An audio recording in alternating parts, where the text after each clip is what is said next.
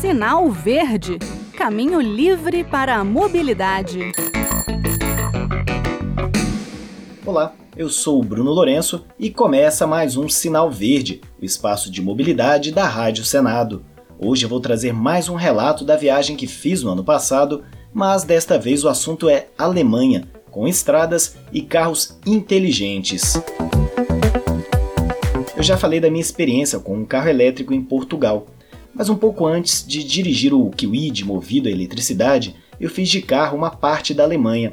Foi minha segunda vez dirigindo nas BRs alemãs, as famosas Autobahns, a primeira há cerca de 14 anos. Acho que no Brasil não deve ter muita diferença em dirigir em rodovias na década de 80, 90, 2010, 2020, mas lá, olha, muita coisa mudou. Vou dividir essas minhas impressões em dois programas. Vamos lá com a primeira parte focada nas estradas. Em 2008, eu peguei um Audi 2.0 movido a diesel em Frankfurt, fui até o sul da Alemanha e retornei. Fiz a chamada rota romântica. A tecnologia se fazia presente no carro, mas também nas rodovias sem limite de velocidade da Alemanha. O asfalto impecável se unia a um traçado suave, com ligeiras inclinações nas curvas e retornos e viradas que pareciam continuação da reta. Um carro bem alinhado ali desliza sem desviar para os lados ou solavancos. É tudo tão bem planejado que, por isso, eles acharam que a faixa mais da esquerda poderia ficar sem limite de velocidade. Não é um ato de loucura, é engenharia de trânsito. Mas não é toda a rodovia que fica sem limite, são alguns trechos. Quando nos aproximamos de uma cidade, por exemplo, a velocidade diminui para 120, 110, 80 ou até 60. Tudo bem sinalizado. Se não era com placas fixas, era por meio de viaturas que circulavam pela estrada ou então por placares eletrônicos.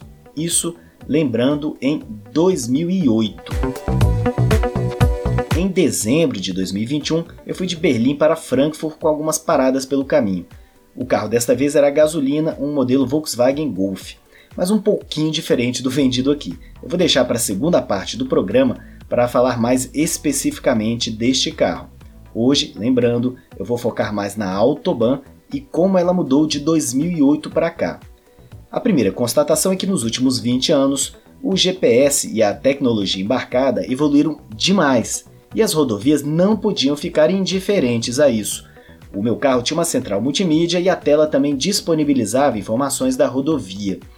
A velocidade máxima apareceu no meu Google Maps ou Waze. Aqui no Brasil também alguns poderiam pensar, mas aqui as informações são fixas, pré-determinadas. Lá, se está acontecendo uma obra e a velocidade naquele trecho caiu para 60, essa informação aparece ali na tela, instantaneamente. Se está no modo de controle de velocidade, também chamado de piloto automático, o carro diminui a velocidade no exato início do trecho e retoma a velocidade de cruzeiro programada assim que acaba o ponto com a redução. Além disso, perto de cidades maiores como Colônia, existem dezenas de totens, vários postes com sinalizações em LED ao longo da rodovia.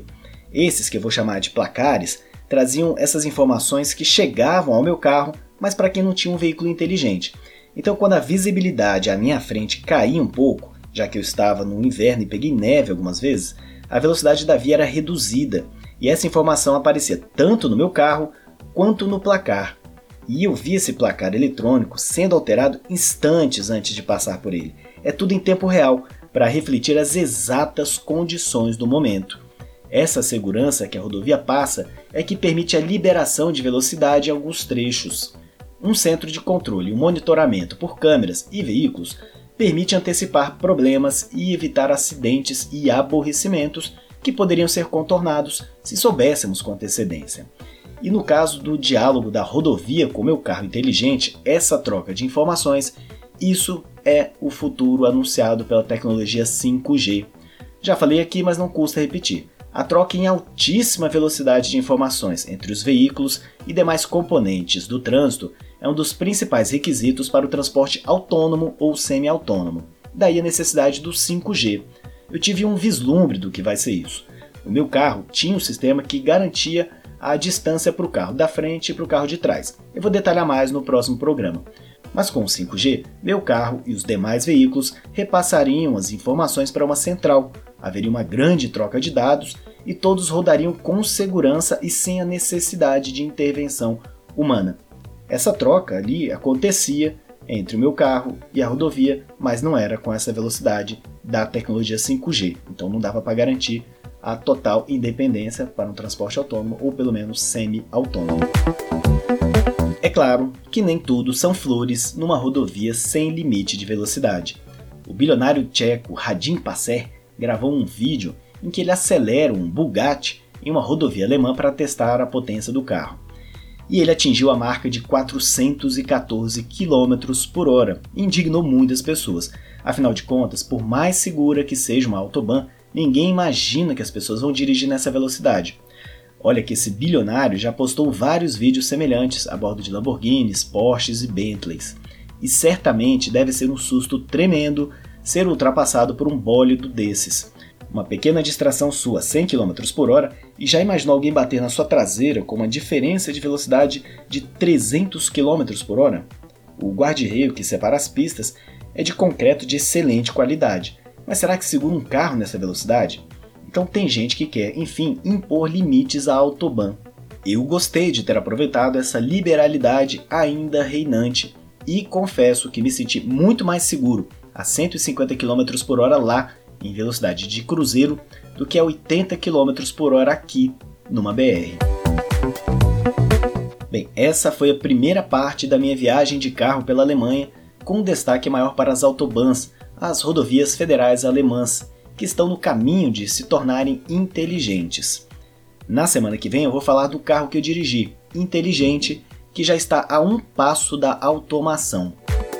Quer comentar o programa de hoje ou já antecipar perguntas do próximo? Nosso e-mail é radio@senado.leg.br e o WhatsApp da Rádio Senado é 61 98611 9591. Um abraço a todos e até a próxima semana. Sinal Verde Caminho livre para a mobilidade.